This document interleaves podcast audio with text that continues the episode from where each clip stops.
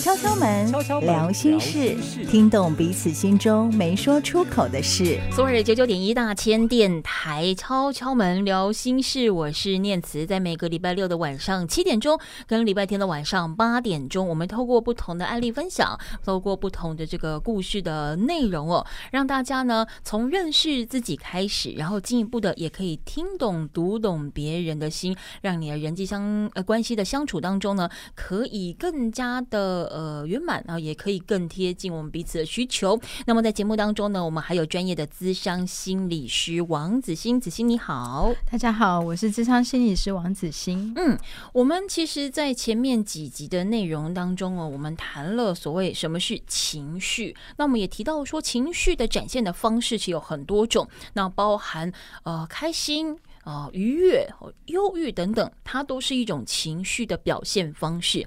但是有一些比较呃负面的情绪的表现，如果长久的累积下来，就有可能会成为一个身心病症哦。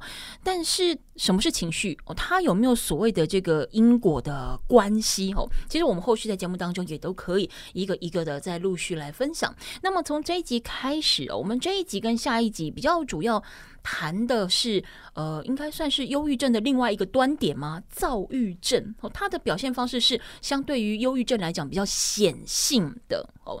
那它是怎么样出现？那它有什么样的一个症状？我们呢，在今天开始的节目当中，都会请子欣来一一的跟我们做分享。那子欣，我想先请问了，我们要既然要谈这所谓的躁郁症，像我刚才提到的，就躁郁症，它相对于我们前面集数里面谈到的忧郁，它其实有点像是是呃。两个端点哦，那躁郁又比较显性一些些，可是躁郁诶，它有一个字跟忧郁是重复的，就是郁哦。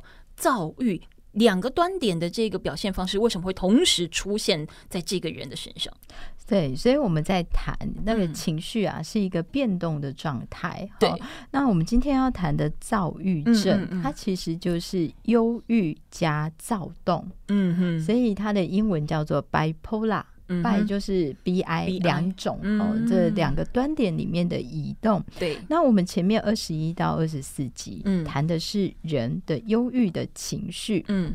我们有提到啊，人会出现情绪，一定就是有一个刺激发生，嗯，然后我们在那个事件里面呢，嗯、感觉到自己的身体、心理出现了一些变化，嗯，大脑才会下一个情绪的名词，嗯，然后呢，这个情绪如果持续太久，就会变成心情，嗯，好，所以忧郁症的诊断里面要至少两周以上嘛，嗯嗯，好，那我们今天要谈的这个躁郁，它其实就是。忧郁加躁动，嗯，这两种情绪的结合，嗯，所以他在心情的变化上，其实就比忧郁症的患者，他很像是在低空盘旋，对。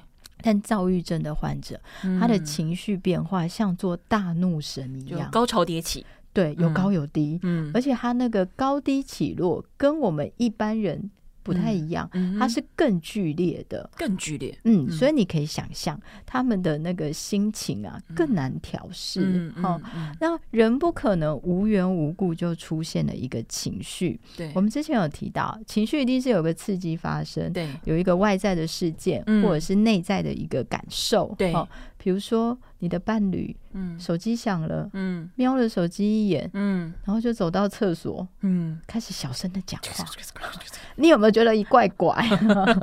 对，他一定有一些内在的刺激嘛，他一定心里面感受到什么，他才会做那个行为嘛。哦，所以情绪其实就是一种有别于文字的沟通方式。是，所以当你出现了躁动的情绪的时候，嗯，它其实是有一些要提醒我们的。事情，嗯嗯，那我们之前谈到啊，这个忧郁，它就是一种慢下来的力量，嗯，会帮助我们去觉察这个忧郁要告诉你的是停下来，对，想一想，嗯嗯。那躁呢？嗯，你觉得躁呢是代表什么样的提醒呢？躁哦，是不是告诉你说你可？哎，不对啊，可是照他如果是情绪很高昂的话，是不是要告诉你你应该要在？也是冷静吗？不对，不对，照忧郁，郁郁是慢下来，那躁就是要加快动作喽。对，我们好像觉得啊，躁、欸、是一种很亢奋、很愉快的情绪，对不对？对。那你什么时候会感觉到你自己非常的亢奋跟愉快？开心的时候哦，对，兴奋的时候。是。受到刺激，就是我觉得我好像蓄势待发，要做些什么的时候，是是不是会觉得很亢奋，嗯、很想要做一些什么事嘛？哈、嗯，那、嗯啊、我自己，我我很喜欢跟呃朋友聊天，因为我觉得跟有趣的人聊天是一个很快乐的事。嗯，它其实就是一种亢奋的状态嘛、嗯。可是我也很喜欢自己一个人，对，比如说我自己一个人看看书，然后喝杯发酵的饮料，嗯、然后 然后就会觉得自己一个人能完成一件事情，也是一种愉悦、嗯，对，但是那个愉悦并不像是非常兴奋的，比如说跟朋友相聚的那种亢奋，嗯嗯，所以不同的情绪，它确实有不同的力量，对。所以柏拉图曾经说过嘛，我们曾我们都有某种程度的疯狂，嗯，因为那个疯狂是我们创造力的养分，嗯。所以在躁动的情绪里面，它其实是一个非常有生产力的状态。好，他就会非常的亢奋，很有活动力，觉得自己做什么都可以。所以柏拉图才会说，那个是疯狂，是创造力的养分。好，那可是放在躁郁症患者，或者是正确的名称，其实叫做双向情绪。双向情绪是跟别人的双向，还是跟自己内在有天使恶魔的那种双向？你的动作好可爱哦！我们讲的那个像啊，哈、嗯，是那个呃相本的相，它是 bipolar，它是在两个端点移动，所以它是在这个，比如说这个呃躁跟郁的这两个端点双向哦，两个向度这里移动这样哈、嗯嗯，那。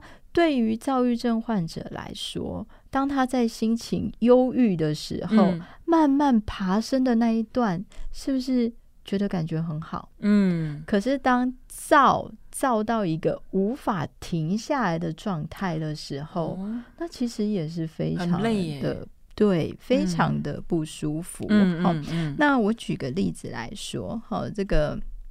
曾经我有一个个案，哦，他是一个来台湾念书的，家境非常好的嗯。外国人，嗯，好，然后呢，他告诉我说，他觉得台湾人都相当的友善哦，因为他去星光三月，嗯，他就这个不要，那个不要，通通都包起来，哦。哦，除了他不要的那个，其他全部包起来，对，哇塞，然后我就说难怪啊，你会觉得台湾人很友善啊。你要这样对我，我也会对你极度的友善。他觉得台湾好友善哦、嗯，然后服务都很好，这样子、嗯嗯。然后当他在躁的时候、嗯，就是情绪非常亢奋的时候、嗯，他就会做一些疯狂的举动。嗯，然后当下他觉得很快乐。对，然后。事后，嗯，当他从躁的心情掉下来的时候，嗯，就会陷入一个沮丧，后悔自己刚才为什么做这些事吗？是的，哦，所以呢，他在跟我谈的时候，当他躁起的时候，他就会疯狂的去买东西呀，啊嗯嗯嗯，然后呢，可能这个去酒吧认识人啊，嗯，过着非常。那个激情的、激情的夜生活，嗯，然后当时他会觉得很快乐，嗯，然后甚至因为他们家境很好，嗯，他打电话跟他妈妈讲，嗯，他妈妈说没关系啊，嗯，你快乐就好。哇哦，有富爸爸就是不一样，嗯，就是告诉他你快乐就好。对，可是当他心情从躁的这个状态退下来的时候，嗯，他就会感觉。好沮丧，我怎么这么对不起家人？嗯，我来这里是念书的，结果我跟以前一样，又花这么多的钱，嗯、浪费我爸妈的钱，嗯，我觉得我自己好糟糕哦。可是，如果以这一个案例来看的话，我们讲说，呃呃，生长在环境不错的家庭里面，似乎如果说他的父母亲也是说没关系，你开心就好，你快乐就好，也没有给他太多的压力或限制的状况之下，他为什么会有这么极端的情绪。对，我们上一集有提到，在陷入忧郁情绪的时候，嗯，有些时候那个思考是非常的负面跟灾难化的，对，以及自我指责，嗯，所以即便妈妈告诉他说没关系，你开心就好，对，但是他陷入忧郁期的时候，嗯，那个自我挫败，对，或者是自我指责的想法会不断的涌现，嗯嗯，好，但是。回过头来，对，我们以现实状况来讲，嗯，家境再好，嗯，总有败光的一天呐，啊，嗯，更可怕的是，当你在非常亢奋或非常燥的状态底下，对，你可能除了花钱之外，对，可能还会做一些伤身的活动，嗯。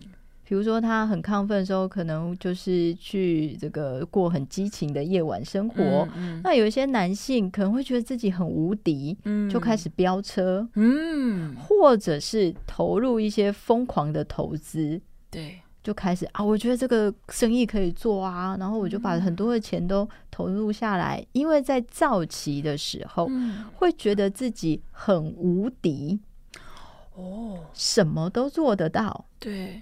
他会有一种自信感，嗯嗯，好，那这对女性来讲确实蛮不公平的。也就是说，当你在躁症的时候，嗯、你躁期发作的时候，嗯、如果这个到处结交朋友，嗯、确实会造成怀孕的风险吗？嗯、那又是另外一种，当你陷入忧郁期的时候，对，会有。更难过的自我指责，嗯嗯、哦，会有其他的伤害，对、哦，所以无论是男性或女性，嗯，如果你能够觉察自己的那个状态、嗯、情绪的变化，嗯、其实是一个很重要的事情，嗯，嗯，因为亢奋，我们很难。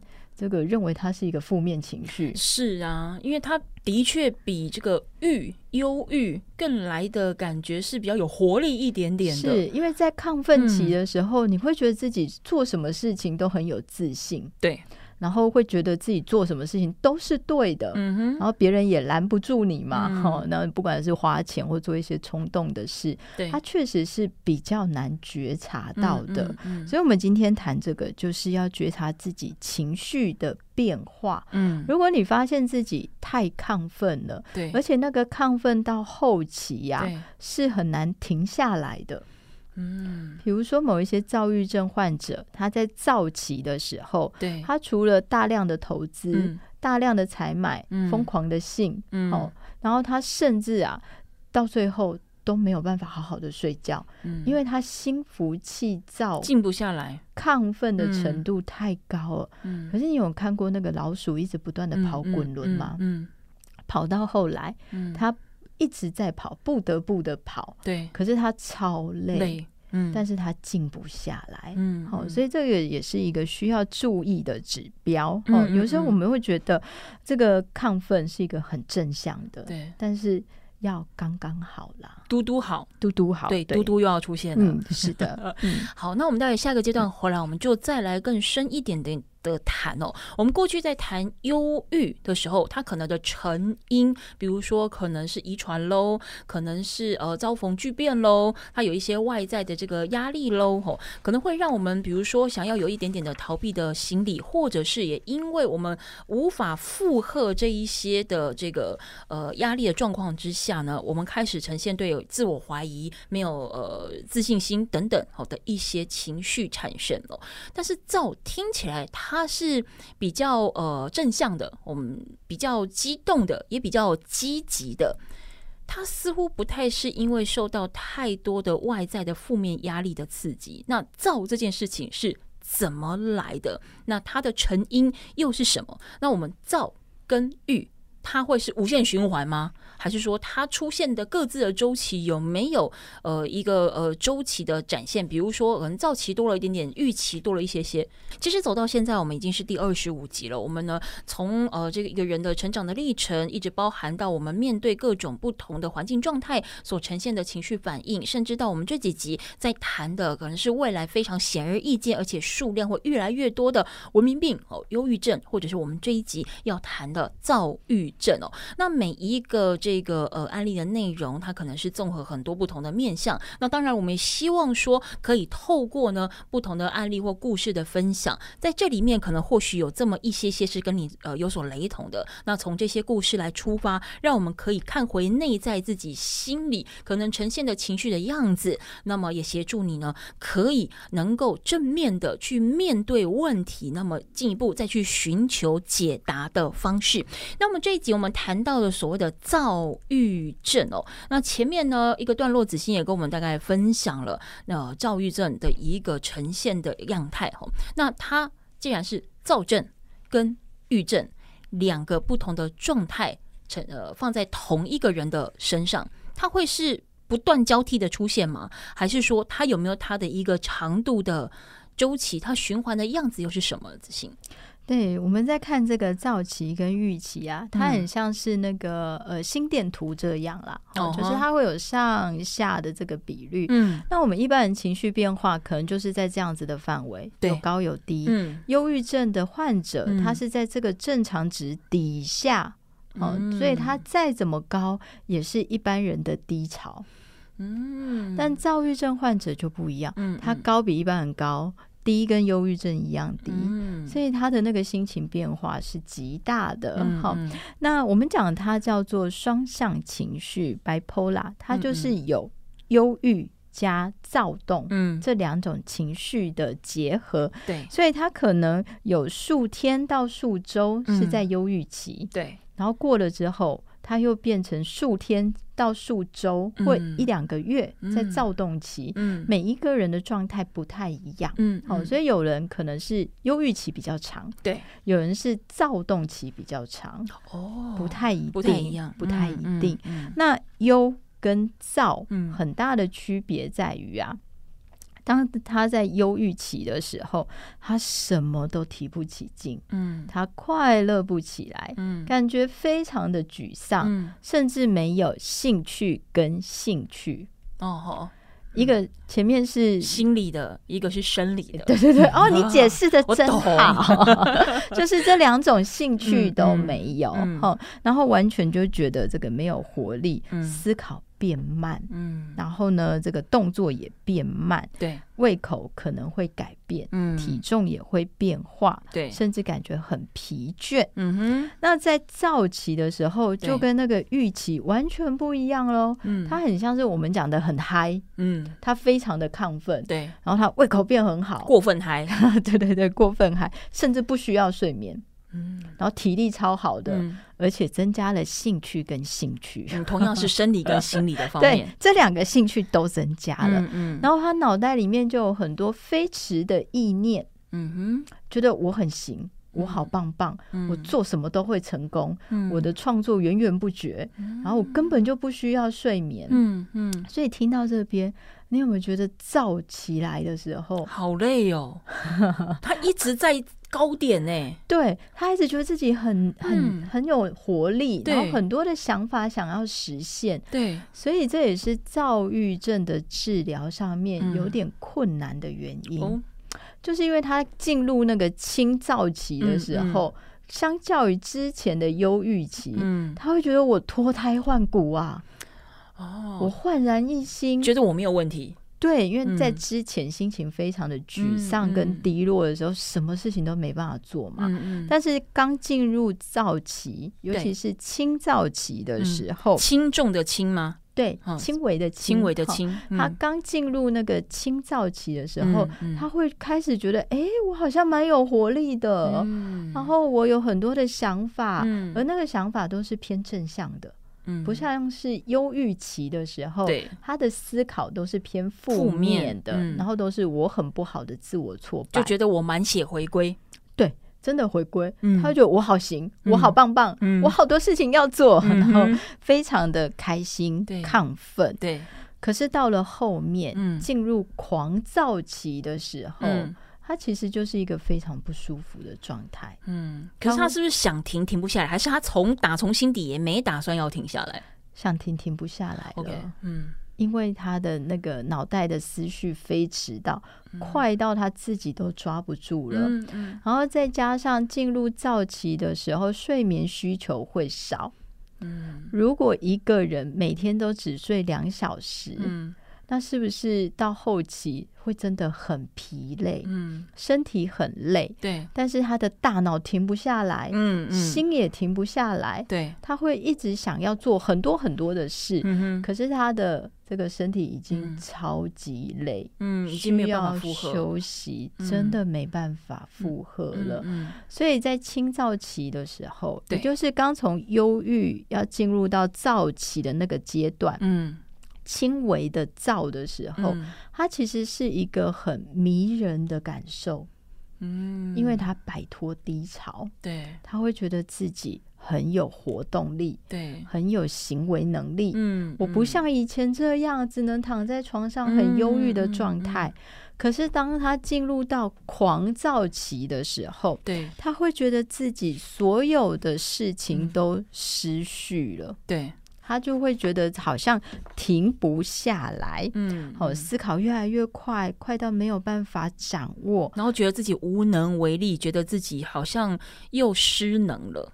是，而且以前觉得很有趣的事情会变得荒腔走板，嗯，然后朋友开始害怕他，对，也变得容易生气，嗯，然后没有办法管理好自己的行为，对，所以当这个时候，如果已经这个在亢奋期的最高点了，其实是会出现愤怒的这个感受，因为自己已经 out control，就是我没有办法去。阻止眼前发生的一切，是对不对？所以他会很容易的生气，嗯、然后觉得很混乱，嗯，好，然后在开始又进入到忧郁期的时候，对，又会开始怀疑自己的能力，嗯、没有办法，没有办法做好每一件事情，嗯、然后觉得自己的头脑又停住了，无限回圈。对，他就是在这样，对，不断的坐云霄飞车里面，上上下下，对，好，所以我们在讲忧郁期的症状会低落，嗯，睡眠障碍，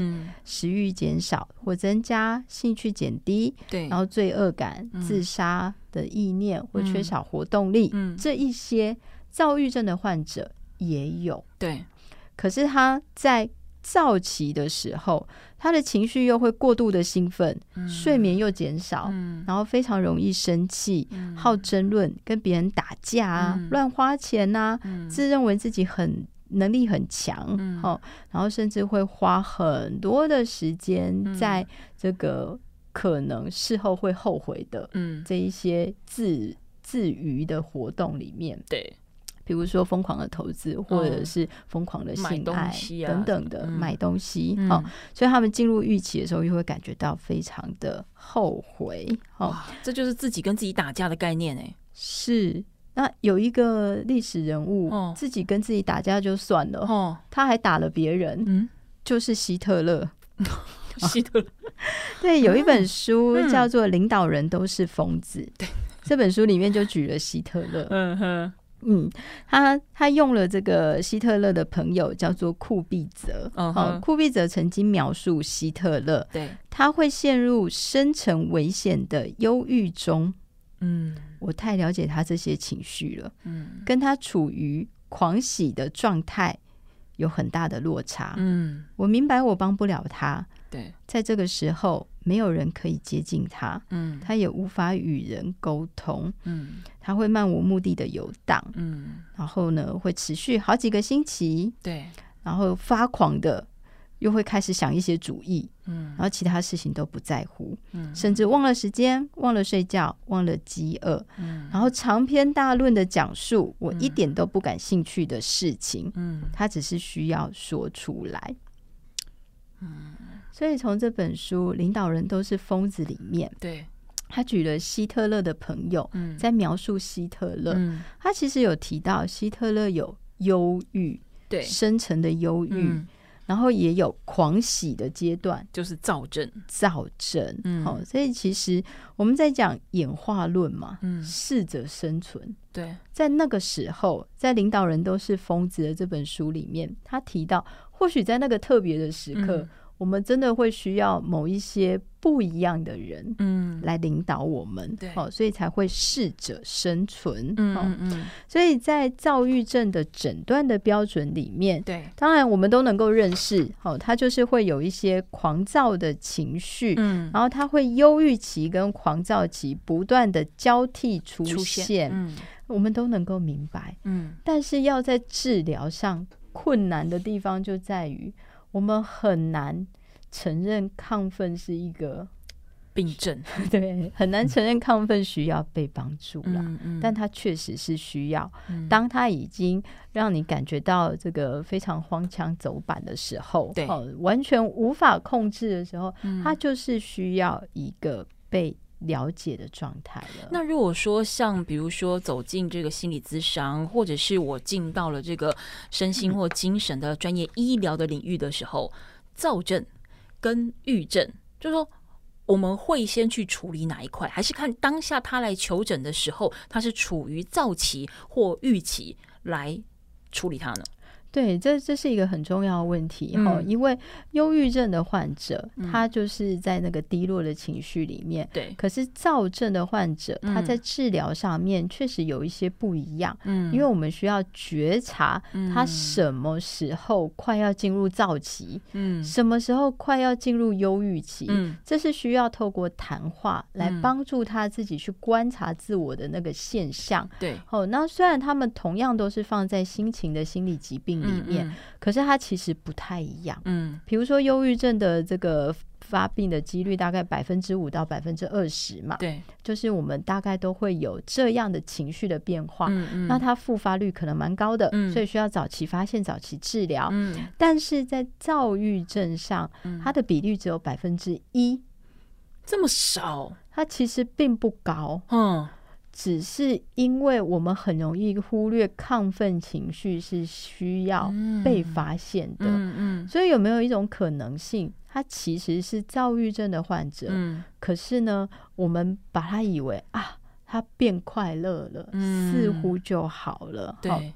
那躁郁症它其实是一种啊，我们大脑连接失调的疾病，嗯，好，所以它是可以被发现。而且现在的治疗非常的好，嗯、能够稳定的控制了。嗯嗯、所以它像这个高血压、糖尿病这种慢性病一样，嗯嗯、你只要稳定的治疗，它是可以被控制的，嗯、因为它是天生，可能加后天也有，嗯、但天生比较大的原因，对，它就是大脑连接的失调，嗯、它是。需要被用药物管理的一个疾病啊，嗯嗯，嗯，好，我们待会下个阶段回来，我们可以再进一步的呃聊一聊，就说像躁郁症哦，它有没有特别容易出现的一个年纪哦，或者是性别范围，然后再来就是。刚刚也提到，就是说躁郁的疾患、精神的疾患，不管是忧郁、躁郁等等，它都是需要时间的。哈，那但是除了透过正式的这个治疗之外哦，呃，躁郁症的患者，我们可以怎么样陪伴他？或者是说，如果我自己已经很清楚我有这样子躁郁的状况的时候，我可以怎么样过生活？躁郁症、躁症。跟郁症两件事情同时在一个人的身上发生，那他就是我们讲的这个高潮迭起，高低起伏，落差相当相当的大。子欣称为是做这个呃大怒神啊，对 对，就是他可能忽然的下降，但又忽然的呃上升。那他在转换的过程当中，有可能是。快到自己或者是旁人无法察觉的。那子欣，我想要问一下，像躁郁症的一个状态，它有没有呃，比如说它第一次发生的时候，呃，根据你的这个经验或临床观察，比如说它可能是不是青少年期或者是青春期，它容易有第一次的这样子的这个出现，还是其实它没有所谓的年龄好发期的呃这个机制？有一个发病的高峰啦，嗯哦，嗯大部分通常都是在二十五岁左右。二十五岁，二十五岁也是出社会调查发现大概是二十五岁。嗯嗯嗯、那相较于我们讲的 bipolar 躁郁症，它其实啊比较呃正确的名称叫做这个呃双向情绪障碍症，嗯，哦，或叫双极症。对，因为它就是躁加郁，它有这两个端点，嗯、所以叫双极症。对，那。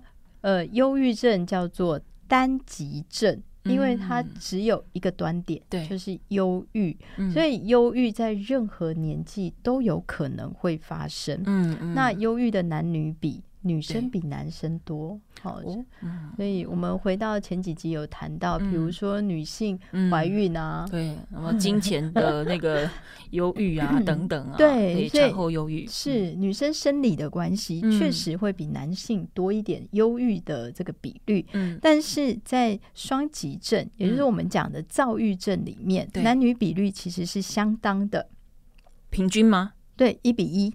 哦。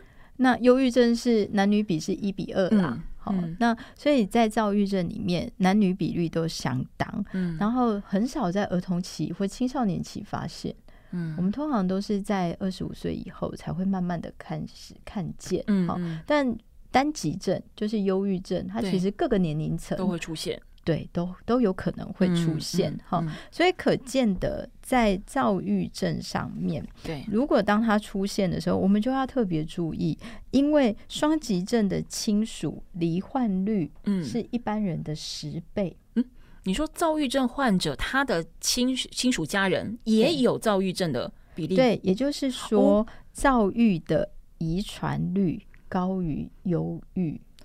哦。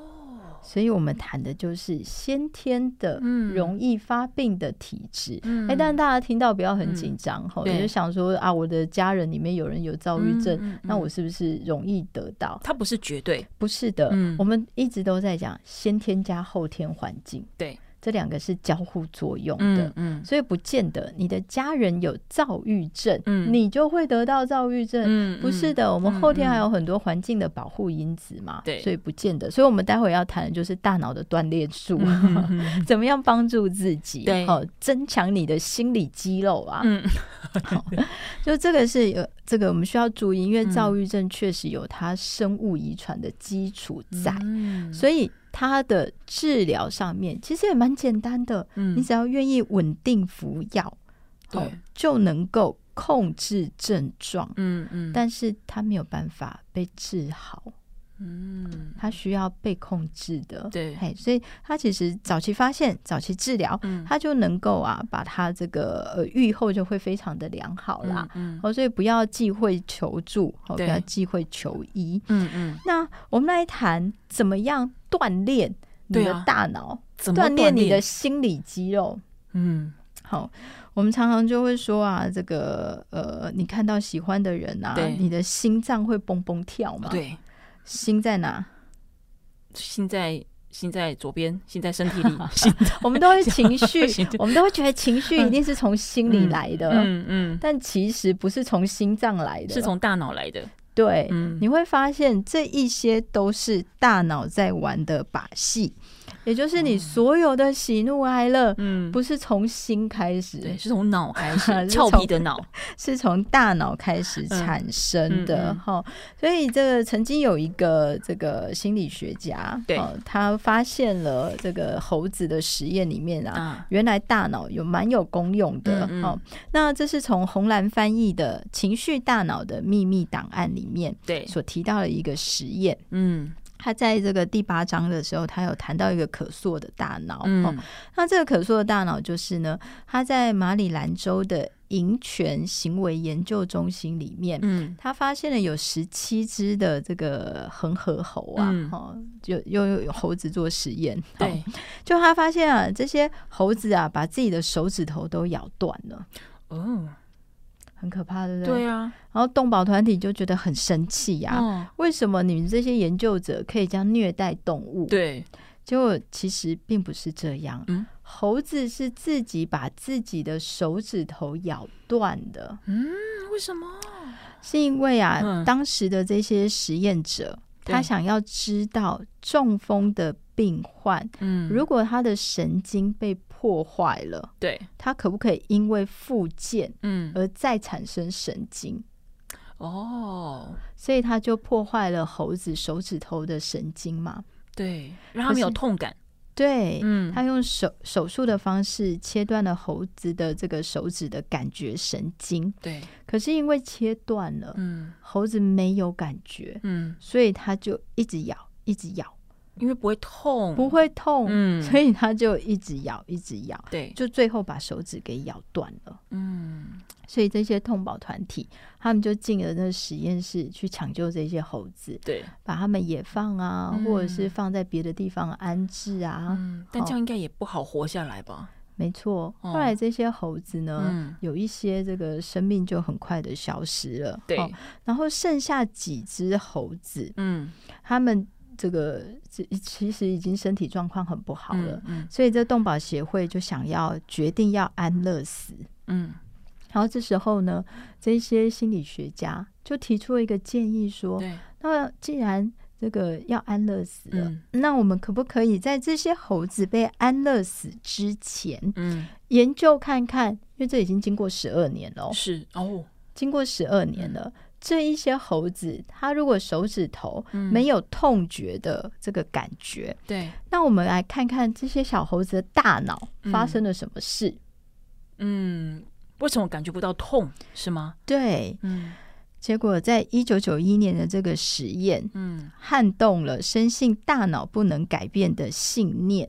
哦，原来大脑是可以锻炼的。嗯，也就是说，这些猴子身体里面本来要处理这个痛觉的大脑区块，嗯，对，因为功能改变了，对，所以呢，他就把皮肤的痛觉转化成为视觉。嗯哼，所以他就用视觉的皮质就变大了，嗯，痛觉就不见了，对，所以他的大脑是可以改变跟锻炼的，嗯嗯，好，所以在这个一九八二年有一个非常有名的，如果你是念心理系的，你一定读过他的书，哈、嗯，就是威廉詹姆斯，对，他在一九八二年的心理学的概论里面就有说到，就是我们可以看见打雷。听见闪电，嗯，啊，跟我们知道逻辑怪怪。看见打雷，不是应该是听见打雷，看见闪电吗？对，哦，他谈的就是说啊，我们人比我们想象中的还要聪明，嗯，也就是我们的大脑比我们想象中的还要厉害。嗯，比如说，嗯，当一个这个视觉没办法看见的人，嗯，他没有办法看见，对。呃，盲人，嗯，好，他的视觉皮质没办法作用嘛，嗯，他就会转化成为其他的感觉器官，比如说触觉或嗅觉等等。对，补偿吗？补偿那个看不见的，是的，哦。所以，我们大脑的神经元是可以被锻炼的，嗯，心理能力也可以被锻炼。嗯，所以你会发现，当视觉无法看见的人，嗯，他们那个点字啊，哦。超超灵敏，是啊，超这个触觉实在是超厉害的，是、嗯、像你摸麻将，哎、欸，这样举例好吗？你是不是一摸就知道那个是什么？我我没办法，我的摸哦，你还是要看视觉，对的，我还是没办法。那你还是个明眼人，就是当我们之前有提到，在这个第三集的时候有提到，人是观察模仿的动物嘛？对。我们的视觉皮质其实是比较大的，嗯，好，所以我们是透过视觉来学习的。嗯嗯、可是当你眼睛看不到的时候，嗯、这么大的视觉皮质，嗯、大脑不会浪费，对，它会把它转化成为其他的功用，嗯，所以听觉会变灵敏，对，所以我们可以听见闪电。我们可能触觉会变灵敏，对，好，所以他们在这个感应上面，嗯、比如说摸点字啊，对，或听声音的能力会增强，嗯，这就是我们的大脑很聪明的地方，对。所以回到我们今天要谈的主题，好，这个躁郁症，对，我们要怎么样觉察呢？嗯，也就是说啊，我们的大脑都是在成长当中的。你怎么样觉察自己的情绪状态？嗯，就是开启你所有的感官呐、啊。嗯，让他不要只有专注在某一个感觉上，把它放大。是的，分摊风险的概念，可以这么讲吗？也可以，嗯，但是就是在每一个当下，嗯，专注的做那一件事情就够了。嗯，所以也就是说，像躁郁症的人，躁他会不断的情绪的高昂，那他的思考或者他思路里面会有非常多。呃的准备工作，甚至他期待要做的事情，所以他其实没有办法专注某一个当下，他会心思开始混乱。我觉得我好多任务，好多工作要做，我好忙，我好忙，我好忙哦。是对，所以我们要怎么样回到中间值？嗯，也就是在生活当中，呼吸就呼吸。嗯，走路就走路，嗯哼，吃饭就吃饭，嗯，那个躁会让你脑袋里面有非常多飞驰的意念，嗯，会让心静不下来，对，会很想要做很多的事，嗯，可是如果我们能够练习，对，专注在每一个当下，嗯，比如说吃饭就好好吃饭，嗯，走路就好好走路，嗯，运动就好好运动，嗯，一次只做好每一个当下。对，其实就会让自己的漂移的心，嗯，或躁动的情绪，嗯，回到一个平稳的阶段，嗯嗯嗯。我想，其实不管是我们先前在谈的忧郁，或者是今天所谈的躁郁哦，都有一个呃很共通的可以练习让自己呃冷静好，或者是看见自己需求的方式。子欣教过我们的就是。呼吸，腹式呼吸，深呼吸，这其实也是应和到刚刚子欣所提到的专注一件事情。当你专注在呼吸当中的时候，其实你就已经不太会有太多的情绪或者是思考。那你的担心、疑虑、害怕等等，它。或许不会消失，但暂时在当下的时候，你可以得到喘息哦。所以或许可以先从呢调整呼吸的方式来试试看啊、呃，面对自己的情绪，当做的是呃，这是一个第一步的开始。好，敲敲门聊心事，我们在今天谈到的是躁郁症，那么如何去面对，如何去训练？那么接下来下一节节目当中呢，我们要谈到的是进入到这个治疗的部分，怎么样呃，透过专业的协助。来进行躁郁症的治疗，那么利用时间，我们来让他呢走向一个可以身心平衡的状态。下一集的敲敲门聊心事，继续来跟大家做分享。我们今天节目就到此为止，也感谢子欣的分享。